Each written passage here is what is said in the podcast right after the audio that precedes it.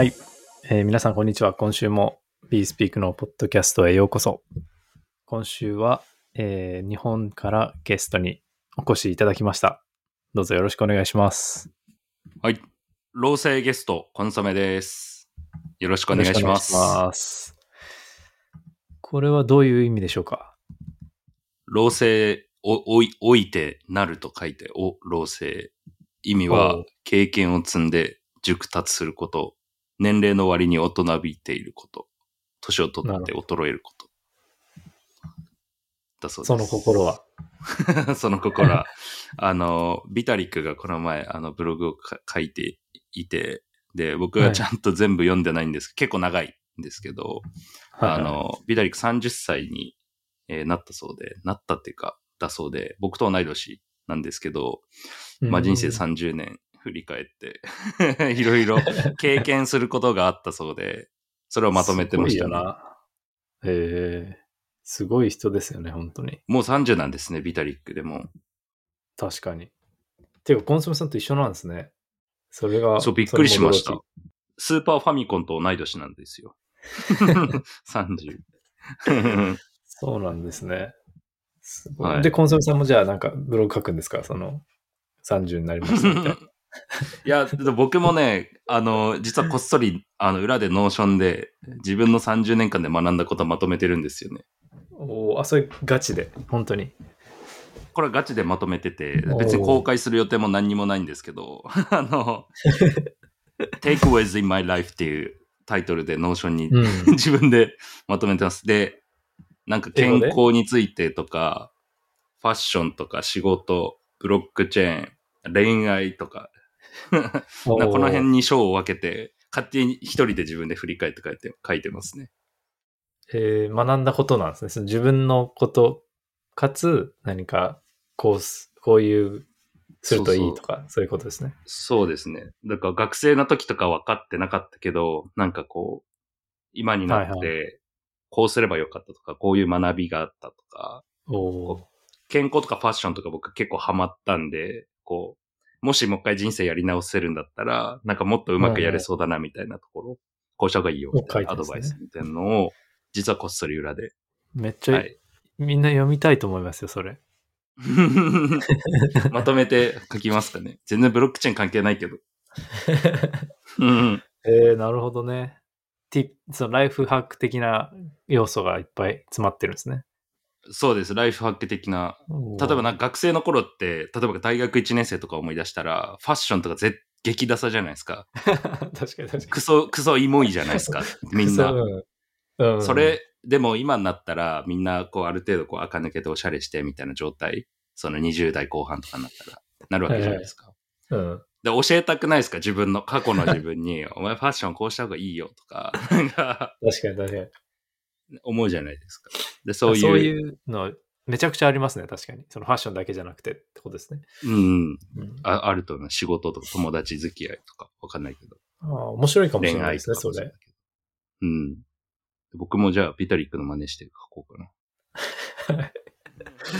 やってみてください。これだからコーヒー、さんもぜひ。うんはい。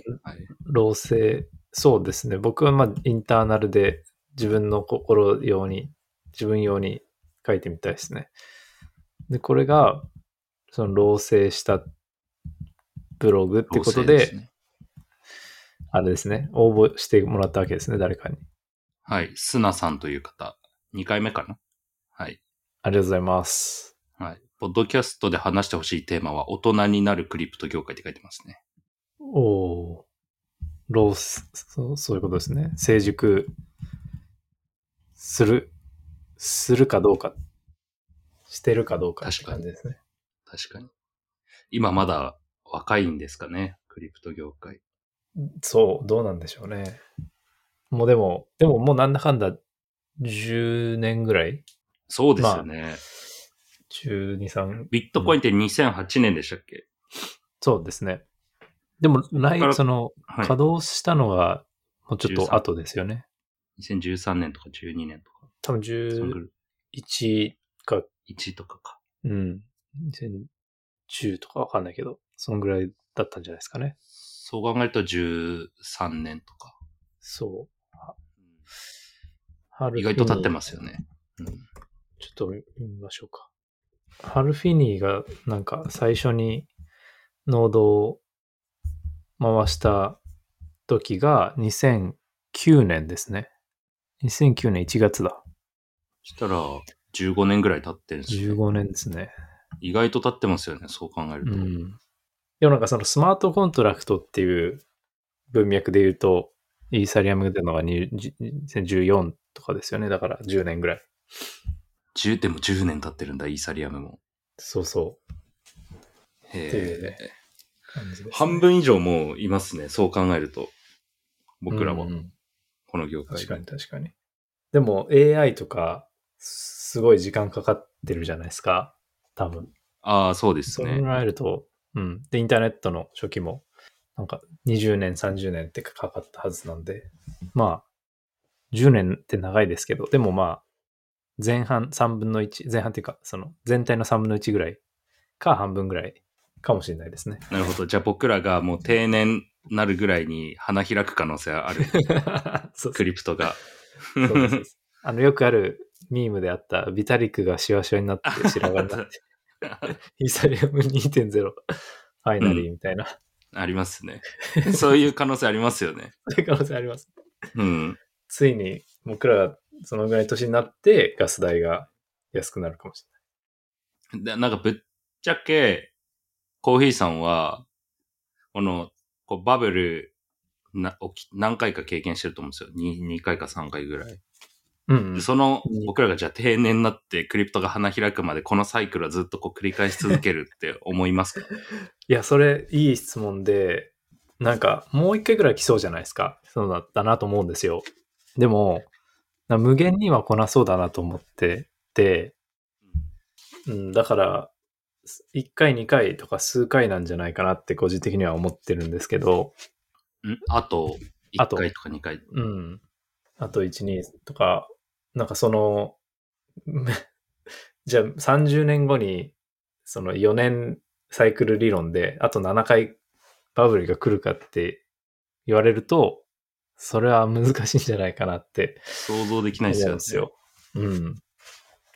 だから、まあ、とは言ってもそうですね、あの、ビットコインとかイーサリアムとかでかい時価総額のは、なんか落ち着いてって、でも、すごいちっちゃいネットワークとかプロジェクトは今後も続いていくのかもしれないですね。うん。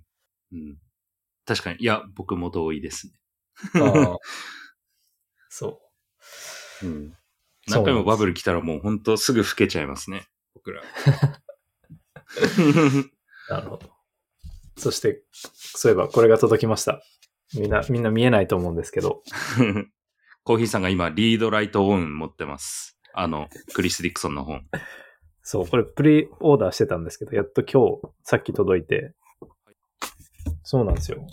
で、この、あの、IYK のカードも届いて、これになんかスマホかざすと NFT クレームできました。おおどうでした？体験としては。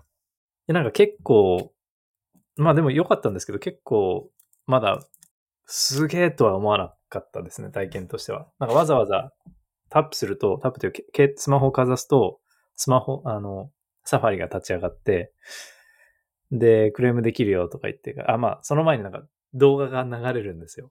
3分ぐらい。で、はい。クリス・ディクソンがこういう。自分で話すんですね。なんか、インターネットの歴史とか、あなんかその、あなんて言ったかな。そう、いよく言ってたのは、ユーザーにもっと還元すべきだと。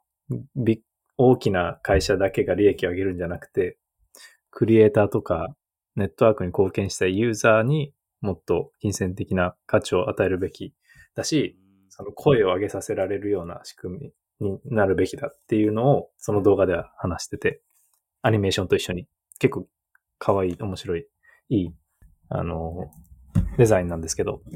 で、動画見たら NFT クレームできるページに行くんですけど、なんかわざわざウォレット繋がなきゃいけないから、他のウォレットのアプリにピョンって飛んで、まあ、コネクトして、戻って、またなんか承認してみたいなのが入るんで、そのプロセスは普通に、普通のクリプトと一緒で、別に新規性はあんまなかったですね。うん。うん、まあ、き既存のなんか、ディジフィジックス体験とかあんま変わらんっていう。あんま変わんないですね。で、うんモバイルが前提なんで、やっぱモバイルってまだまだじゃないですか、クリプト。大体デスクトップ前。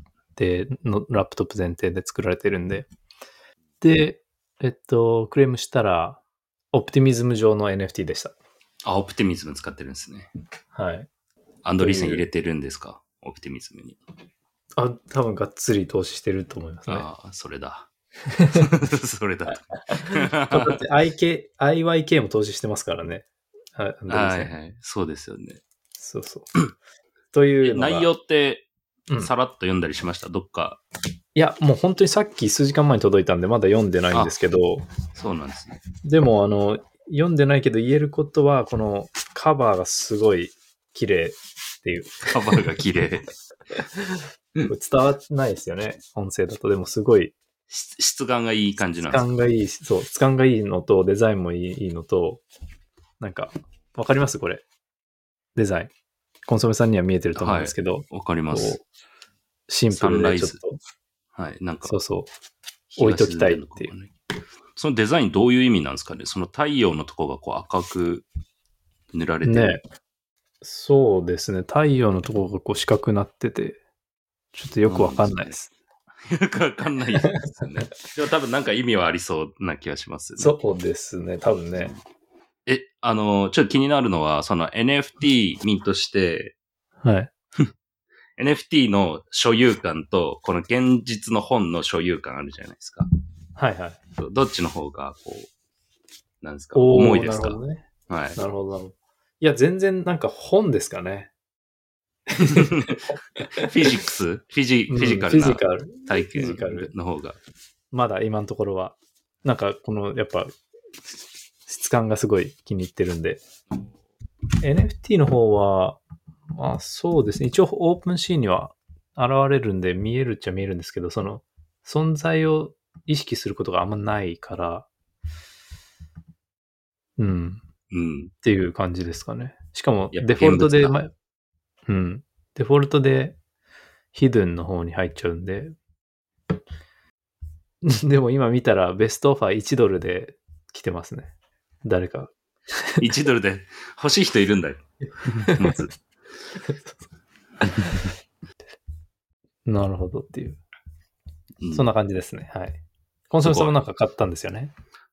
そう、僕も注文したんですけど、僕の場合は、その、ちょっと話題になったタイミング、それこそ先週とかにオーダーしたんで、なんか1ヶ月後に届きますよみたいな感じでしたね。あはい。あ。あ、そうなっちゃうんですね。うん。これ、だいぶ前にプレオーダー始まったんですよ。確か、8ヶ月前とか。そう。そん、そ、うん。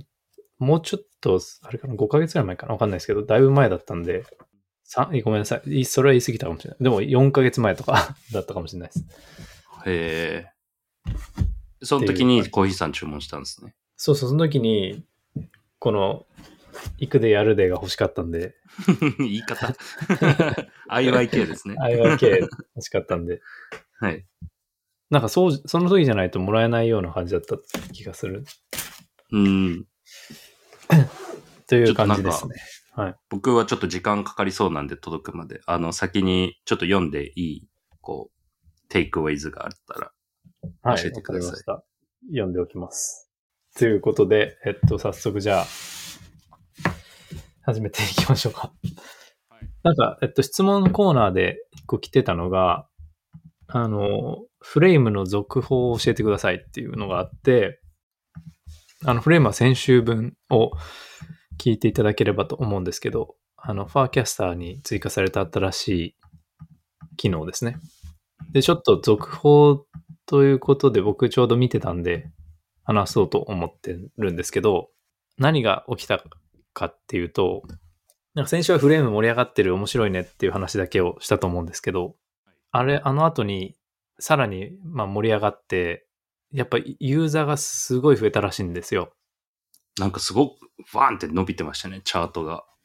そう、ワンってな、伸びて、で、かつ、そのスパムというか、エアドロハンターもいたでしょうし、スパムする人もなんか増えたらしいんですけど、例えばフレームのコードで作って、リキャスト、まあリツイートみたいな機能機能があるんですけど、リツイートしたらフレーム上で NFT クレームできるよとかやって、まあフォロワーとかを増やしたり、そういうアカウントもめちゃくちゃ増えて、で、アクティブバッジみたいなのもあるんですけど、で、それを多分取ろうとしてみんな、こう、意味のないポストをこうたくさんしまくったりして、で、で、結果として、ワープキャストっていうその、ファーキャスター上のアプリ、一番使われてるクライアント、まあ本家のクライアントみたいなのがあるんですけど、アプリが、すごいもう壊れて、ダウンして、あの、繋がらない日が、日っていうか時間があったりとか、なんかいろんな機能が使えなくなったりとかして、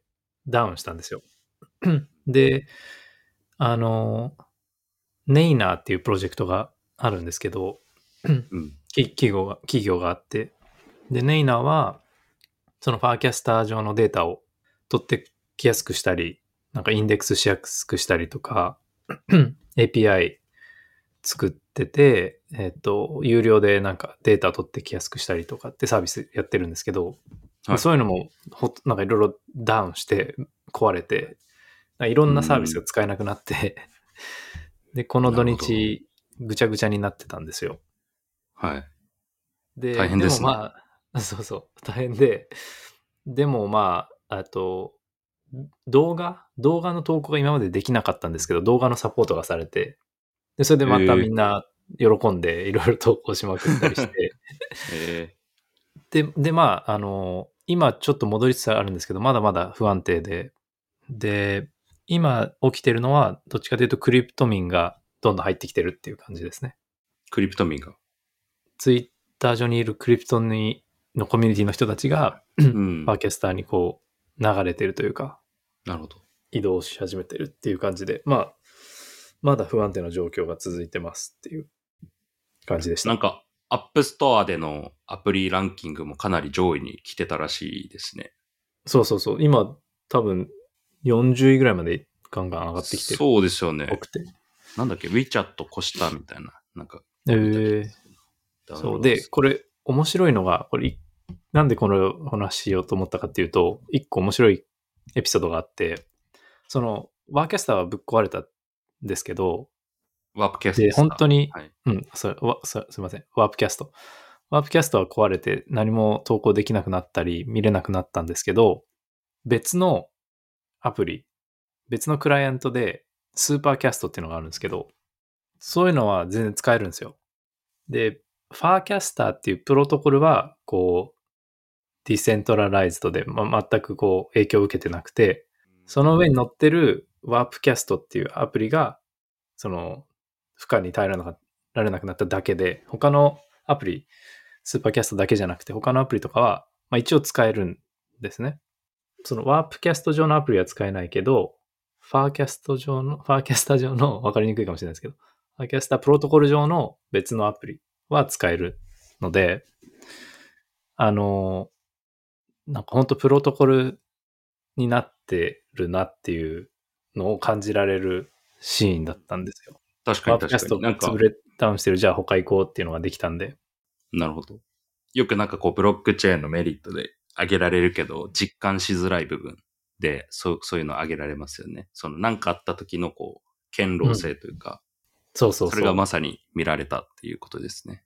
そうです、そうです。プロトコルとその、クライアント、もしくはアプリっていうのをこう分けてる、ここの良さというか、が見られたので、あの、こう分かりにくい人に言うとすれば、その、E メールで例えられて、そのメールって、なんか SMTP とかっていうプロトコルで実現されてて、E メールってものはまあプロトコルじゃないですか。メメールっていう共通の企画みたいな。で、その上に Gmail とか Yahoo メールとかいろいろあるじゃないですか。で、それが今回でいう、そのファー、そのワーワープキャスト一つのアプリなるほど。みたいなもので、そう、あの、ワープキャストが壊れても、で、メールの例で言うと、Gmail がじゃあぶっ壊れても、その、他のメールクライアント行けば使えるじゃないですか、メールって。それと一緒で、なんかそういうアナロジーが結構わかりやすいんじゃないかなと思います。うんうん。すごいわかりやすかったです。そうです。はい。結構なんか、そういう、なんていうんですかね、サービスの組み方するのが、こう、ブロックチェーンっぽいし、クリプトらしいなって僕も、あの、実際思います。あの、例えば、ユニスワップもそうだし、リクイティとかも、なんかそういう感じだと思うんですよね。あの、うん。基盤となるシステムはこう、ブロックチェーン上に載ってるけど、こう、フロントエンドはこう、誰が作ってもいいよっていう、ちょっと似てるかなっていうふうに思いますね。確かに。しかも、リクイティの場合、あれですもんね。フロントエンドの人になんか、キックバックするっていう制度もありましたよね。フロントエンですよねド作った人に報酬を与えるみたいな。うん。っていうのとかで、すけどね。はい。もう少し広げたアナロジーで言うと、なんかルートとかもそうですよね。こう基盤となる NFT はブロックチェーン上に載ってるんだけど、ルートを使ったゲームは、こう、いろいろこう、立ち上がっていく。いろんなフロントエンドとして。っていう構造が、下のレイヤーのものは、こう、壊れないんだけど、上のレイヤーにあるものは、こう、まあ、壊れてもいいというか、こう、いっぱいいろんな種類出来上がるっていう、この構造が、結構クリプトだとよく見られるのかなというふうにうんはいあれ、ルートってど、どうなん、どうなってますか？最近。ルートは、レルムズが今だから生きてますよね。ああ。他は、ぶっちゃけ噂は聞かないですね。うんレルムズって何かっていうと、スタークネット上に作られてる、あの、し資源を奪い合うゲームああ、はいはい。なんですけど、戦略ゲーみたいなやつですね。そうですね。で、それが、あの、まあ、土地があるんですよね。そのルートレルムズ。その土地が、あの、ルートを使って、マップ作ってたプロジェクうんうんトあったじゃないですか。はい。それ使ってるんですよ、マップ。なるほど。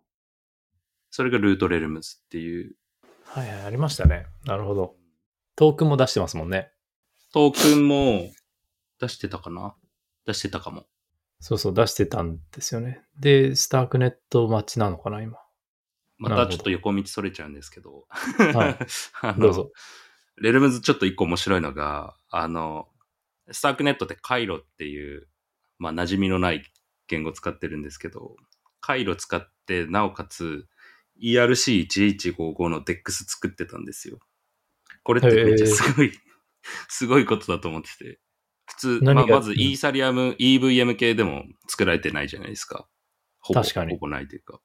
なのに回路使って ERC1155 の DEX 作ってる。って。え、何してんのこの人たちと思ったし、あとちょっ、と話変えると、あの、い ERC1155 の DEX ってあってもいいんじゃないですかってちょっと思ってるんですけど、どう、どう思いますか？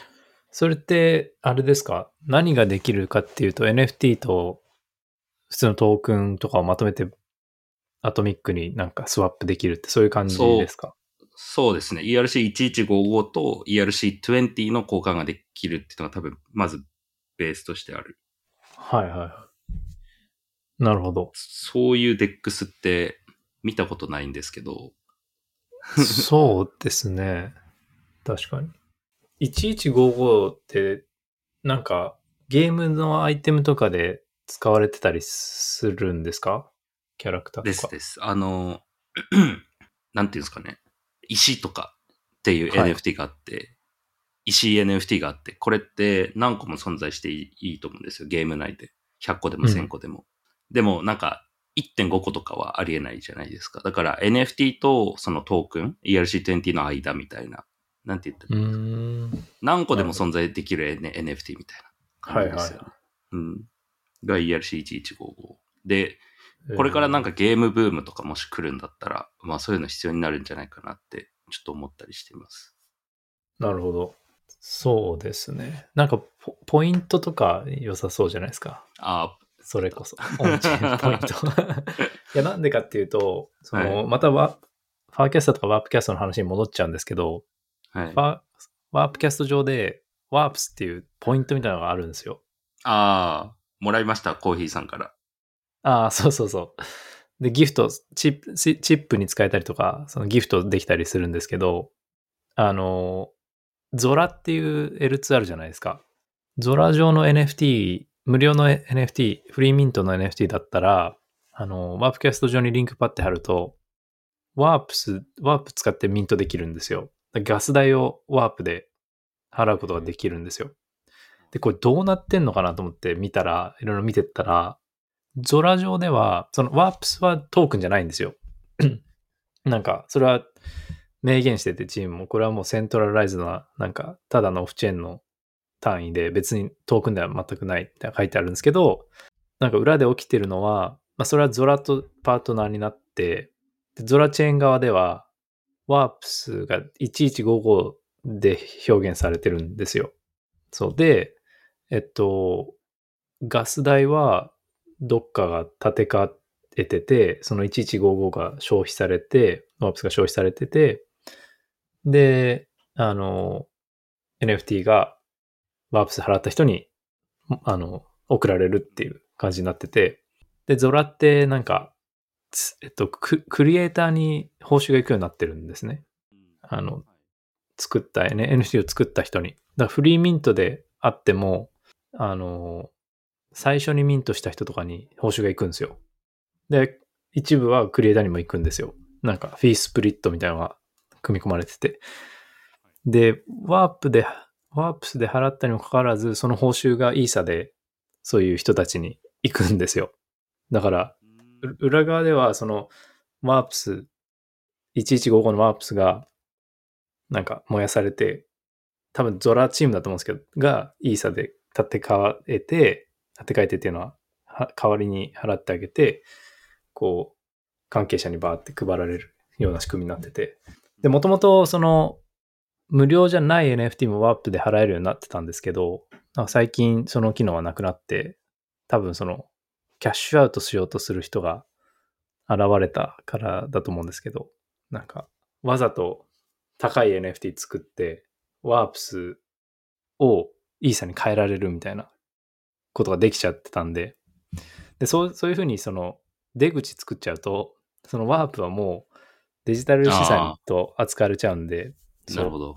多分それを嫌って、その機能止めたと思うんですけど、まあなんか、あの、ベースチェーンでもそういうふうに、あの、サポートする予定らしいです。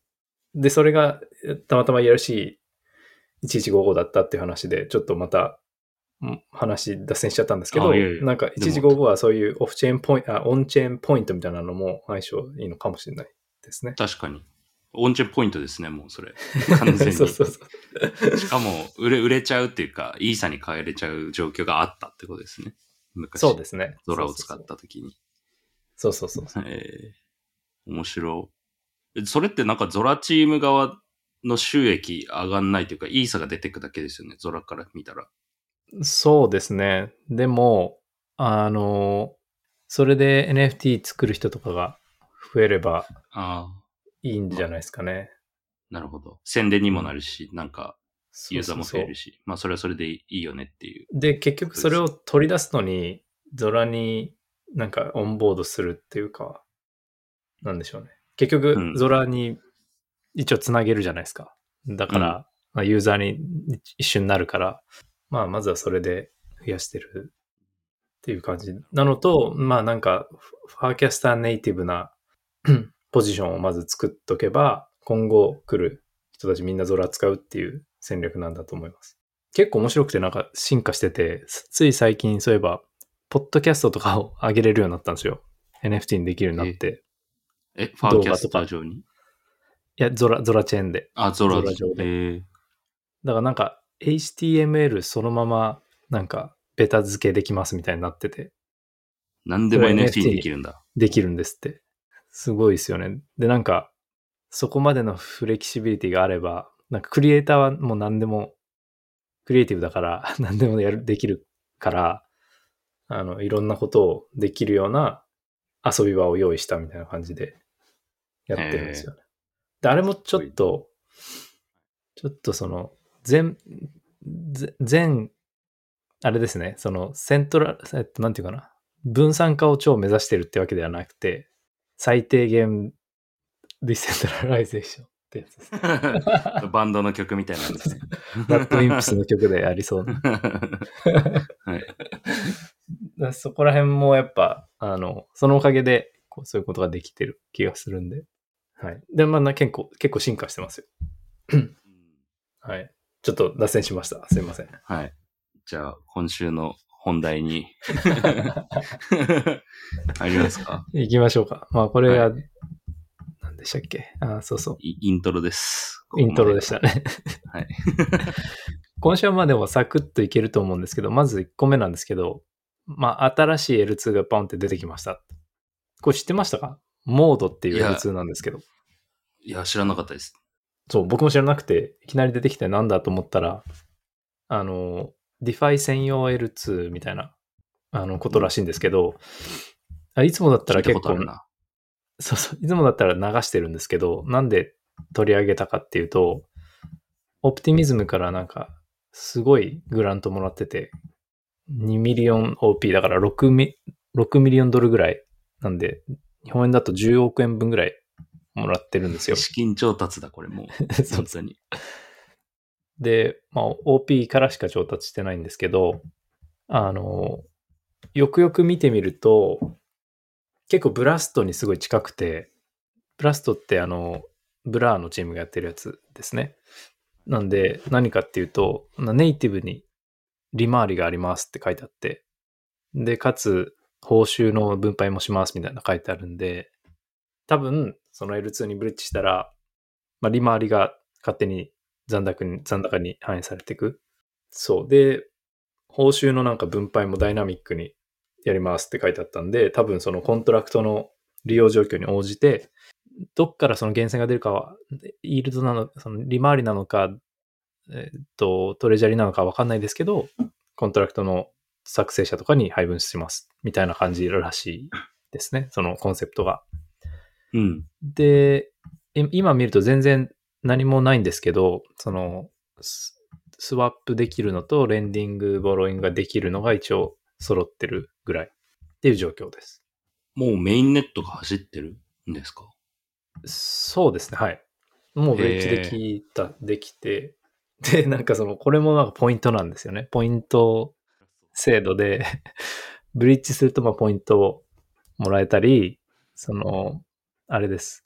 レンディングって言いましたけど、そのレンディングとか使うと、またそこにポイントが振られるっていう形になってて。で、一応ブラストも OP のフォークなんで、あの、似たようなもんなんですけど、ブラストはなんかどっちかというと勝手にやってる感じで、自分たちでやってるっていう感じなんですけど、こっちは、なんかオプティミズムと協力してやってますみたいな感じで、シークエンサーの収益は OP コレクティブズになんか寄付するらしいんですよ。そういう契約になってるらしくて、だから、そのコンセプトをブラストから真似した OP 側の対抗馬みたいなイメージですね。お墨付きバージョンですね。そうそうそう。やってることはでも、ブラストですね。そうなんですよね 中身は。かなり似てるなと。まあ、ポイント DeFi すごいなに特化してるっていうのと、あとは、えーそうですね。そのベース L2 にやとやった契約、契約というか、で、なんていうんですかね。コラボレーションに似てて、トークンあげる代わりに何年間か収益くださいねみたいな形になってます。うん。これだから、モモード側からしたら、あの、普通 VC から調達するときってこうトークンをこう発行しないと調達できないじゃないですか。でもモード、はいこのモード運営側からしたらトークンは別に自自社のトークンはこう発行しなくても調達みたいなことできてるわけですよね。確かに確かに。これってすげえいいことなんだろそうですね。う。VC ないエコシステムがこう回り始めてるっていう、すうん。いい。クリプトの人たちってこう VC 嫌いがちじゃないですか。うん。中央集権のお金だって言って。確かに。うん。これ実現してきますよね、それは。これなんかポジティブに捉えれば、そのコミュニティとか普通のユーザーにどんどんどんどん組まれる量が増えるからいいと思うんですけど、そうですね。なんかなんかクリプトの場合、そのトークンの場合って、んいろんな人に配りたいというか、配った方が価値が出るから、まあ、そうですね。投資家のその VC に配って、そうですね。まあ、配らずにあいろんないや、広く言いたいことはわかります。はい。いや、その、と、VC に配らずに、コミュニティに広げる分を増やすっていうので、あの、価値が出るのかもしれないですし、まあそうですね。あのまあ一長一短ではありますよね。ふ VC はい。トークン持ってもらうのか持ってもらわないのかっていうのは。うん。なんか一時期やったフリー、なんでしたっけ？フェフェアローンチみたいなはいはい。フェアにちょっとだけ近いですね。うん。確かに。はい。これが、あ、で、まあ、一応 OP と一緒にやってるっていうことで、なんかスーパーチェーンっていう構想があるんですけど、なんか OP の OP スタックを使ったチェーンはそれぞれがつそのつながり合うみたいな。で、それを今一緒にやっていくらしいです。なんでじゃあ、モードはベースとつながるみたいな。そうそうそうそう。ベース、ゾラ、モードはいみたいなのと並列関係みたいな感じですね。うん OP すごいですね。チェーン閉じましたねっていう。確かに思い。出しました。はい。それ、それはそうですね。あの、あの Gitcoin の L2 はトークンがもうだ出ちゃってたから、あんまり人集められなかったって書いてありましたね。ああ、そうやって書いてあったんですね。はい。そういうアナウンスでも言ってました。他のところと比べて不利だったから、あんまり意味なかった、意味なかったというか、閉じる。そことをやりまれ、言及しちゃうんですね、そこ。なんか、うん。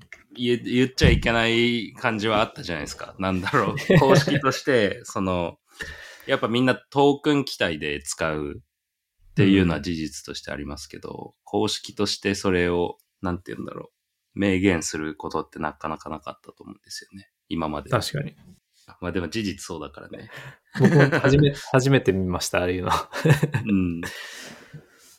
まあ、そねそりゃそうですよね。だからエアドロハンターってこう、嫌われてたりする面もあれば、この Gitcoin の発表を見ると、一つはこう、なんか、いい面もああるというか、うんなんていうんですか。一応一回でもこう触ってくれたり、こう資金入れてくれるユーザーがいるっていうところで。そうですよね。うん。はい。いや、これ、その、すごい、まだまとまってない考えなんですけど、ちょっとそれに関してちょろっと今朝思ったことがあって、そのトークンで一回ブーストラップするとっていう話をクリス・ディクソンのなんか話で、コンソメさん先週話してたじゃないですか。トークンはネットワークの最初のエンジンというか、そのブーストストラップ、 bootstrap にいいっていう話。で、L2 とかその DeFi とか、そのファンジ、その fungible な、なんでしょう、ユーザーというか、指標には結構いいと思うんですけど、結構有効だと思うんですけど、 non-fungible なユーザーというか指標には良くないって思って、これ何かっていうと、たとそのワープキャストで起きたのが、そのエアドロハントみたいな人がわーって入ってきて、でもワープキャストって別に DeFi とかじゃなくて会話がされる場所じゃないですか。で、そんなところにいろんなエアドロハンターが適当に GM、GM、GM って言っても、何もそのプラットフォームの良さが上がらないんですよね。そのワープキャストのサービスの質が上がらないんですよ。だから、会話がそのちゃんとなされてないと。で、ああいうこのユーザーがそれぞれ個性がないといいかいけない場所にはあんまり効果が出ないなっていうふうに思ってます。思いましたっていう。でそれで non-fungible なユーザーと fungible なユーザー、もしくは KPI, KPI っていう言い方をしたんですけど、どう思いますか？めちゃめちゃわかります。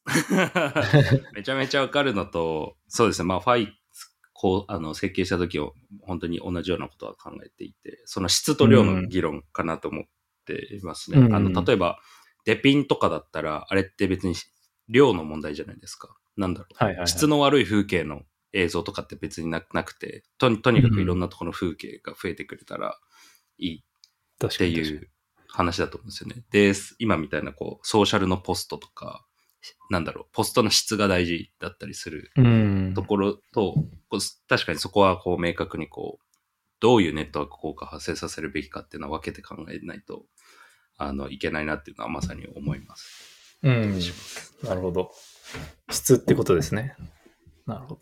うん。し質に転化できたらいいんですよね。その、は、あの、はエアドロのエンジンみたいな、そのブートストラップの力をこう、量じゃなくてこう、質に転嫁できる設計にしないといけないっていう。そうそうそう。で、L2 とかだとその、あの、TVL というか、なんか入ってるイーサの量とかで結構がい、うん、大事になったりするから、あの、ううんん、うまく、うまくするというか、ポイントインセンティブが結構効くんですよね。はい。いやこれは。貴重なインサイトだと思います。有料級の。はい。有料級の。はい。ありがとうございます。で、これがモードでした。最後にじゃあはい、これ、ちょろっといきましょう。えっとですね、これ読み方は全くわからないんですけど、なんて読むんですかね、これ。ジェブジェブレット、 Gevulot っていうんですかね。ジ、ゲジーブロットかな？ Gevulot。ジはいジーブロットみたいな感じのプロジェクトが6 million ドルシードで調達して、で、 Variant とか、 Volt Capital とかが入って、えーいます。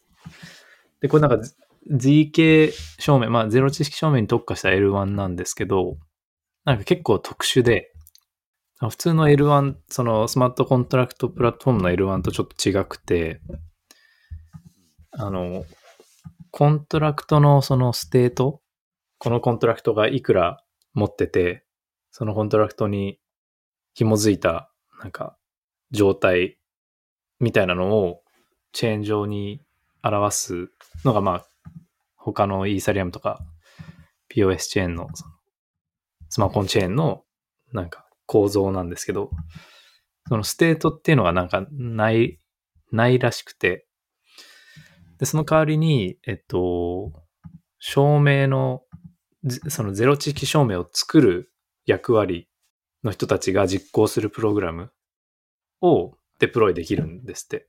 スマコンをデプロイするんじゃなくて、あその、証明を作るためのプログラムをデプロイするみたいなことになってて、で、えっと、その証明を作る人たちのことをプルーバーとか言うんですけど、そのプルーバーのためのプログラムをデプロイして、で、プルーバーはそれをこう実行して証明を、ZK 証明を作って、で、検証されたら、それをこうブロックに追加していくっていう、あの、ブロックチェーンになってるらしいです。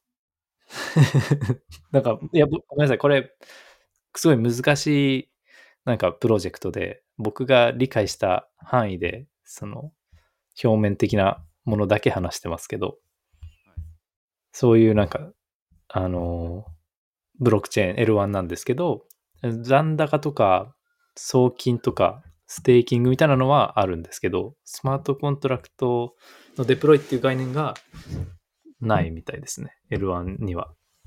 ほえー。おーお全然、多分1割も理解してないかもしれないですね。